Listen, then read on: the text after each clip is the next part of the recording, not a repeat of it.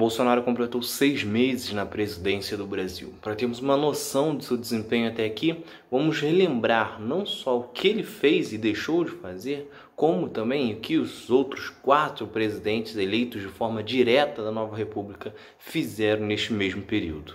É Pilatos lá na Bíblia quem nos diz, e também faleceu por ter pescoço o infeliz autor da guilhotina de Paris. O primeiro presidente eleito de forma direta foi Fernando Collor, que assumiu em 15 de março de 1990.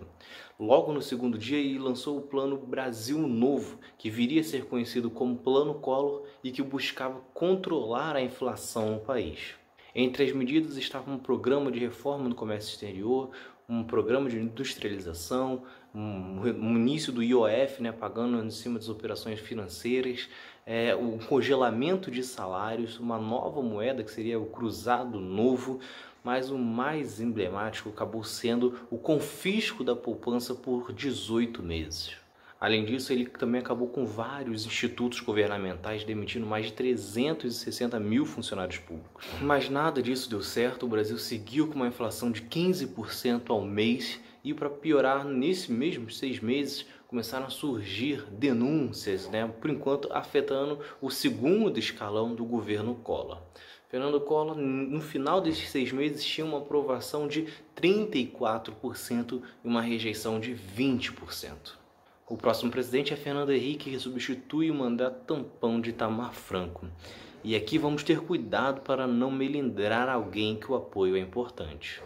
Só que logo de cara o Fernando Henrique prometeu manter a política de austeridade com o plano real que ele havia ajudado a lançar quando era ministro da Fazenda Itamar Franco e diminuir os investimentos, né? Uma das coisas mais marcantes foi que ele recusou aumentar o salário mínimo de 80 para 100 reais o que só foi acontecer quatro meses depois. Foi neste período também que ele assinou a Lei das Concessões, que abriria caminho para as privatizações no setor de energia e também de telecomunicações ao longo do seu mandato. Ainda nos seis primeiros meses, ele começou a negociar a reforma da Previdência e terminou este período com uma aprovação de 40% e uma rejeição de 17%.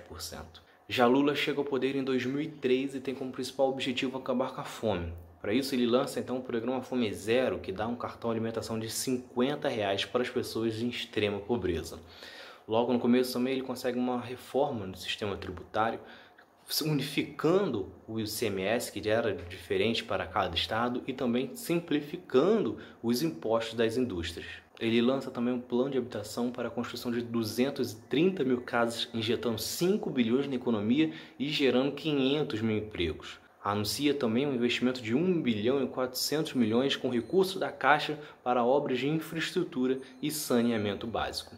Ainda nesses seis primeiros meses, ele também cria uma lei na qual introduz o ensino afro-brasileiro nas escolas públicas, tanto no ensino fundamental quanto no ensino médio.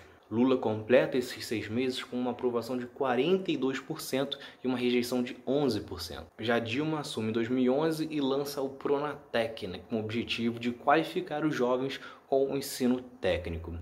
Ela também teve que criar medidas econômicas para conter a queda do dólar, que neste momento estava acotada a 1,65 ela consegue manter o desemprego em 5%, que é uma das menores taxas da história do Brasil, e lança também o programa Brasil Sem Miséria, no qual buscava levar mais serviços públicos, saneamento básico, assim, cursos profissionalizantes para famílias que vivessem com até 70 reais. Além disso, ela reajusta o Bolsa Família em 45%. Dilma completa esses seis primeiros meses de seu primeiro mandato com a melhor aprovação de 49% e a mais baixa rejeição de apenas 10%. E agora temos Bolsonaro, que desde que assumiu tem ao lado de Paulo Guedes como a principal obsessão a reforma da Previdência, mas passados seis meses ele ainda não conseguiu colocar para votação no Congresso. Outra obsessão de Bolsonaro era a liberação da posse e o do porte de arma. No primeiro caso, ele já teve sucesso através de um decreto, mas no segundo teve que voltar atrás, recuar e criar um novo decreto que ainda está sob análise no Congresso. Em apenas seis meses, ele também tem visto a crise ou a incompetência derrubar alguns de seus principais aliados. Só do primeiro escalão tivemos a queda de Ricardo Vélez né, no Ministério da Educação, Gustavo Bebiano da Secretaria-Geral da Presidência e, mais recentemente, o general Carlos Santa Cruz da Secretaria de Governo. Além disso, alguns de seus grandes aliados, como Sérgio Moro, investigado devido à Vaza Jato, na qual ele teria conduzido o Ministério Público na acusação sobre Lula.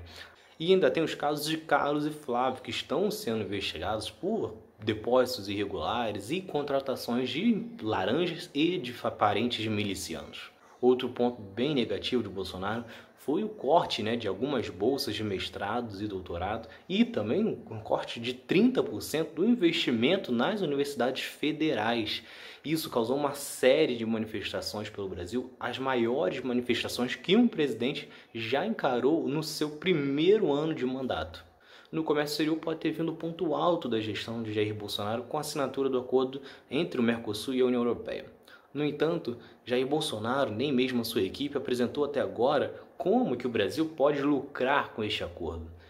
Para piorar, isso acontece depois de tanto Jair Bolsonaro quanto Paulo Guedes e os filhos de Bolsonaro terem criticado diversas vezes o Mercosul e por muitas vezes terem falado que o Brasil deveria sair do Mercosul. Chega a ser meio complicado você analisar que o acordo pode ser lucrativo se até pouco tempo atrás a pessoa nem queria estar neste acordo. Para completar, Bolsonaro teve que recuar de coisas que ele considerava importantes, como, por exemplo, ele desejava sair do Acordo de Paris, mas teve que voltar atrás para assinarem um acordo entre a União Europeia e Mercosul.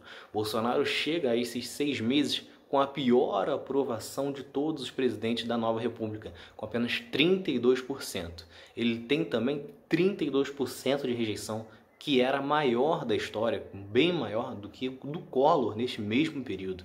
Então é isso, esses foram os dados né, e as pesquisas dos primeiros seis meses de mandatos de Fernando Collor, Fernando Henrique, Lula, Dilma e Jair Bolsonaro. Se vocês gostaram, se inscrevam, ativem as notificações e compartilhem esse vídeo.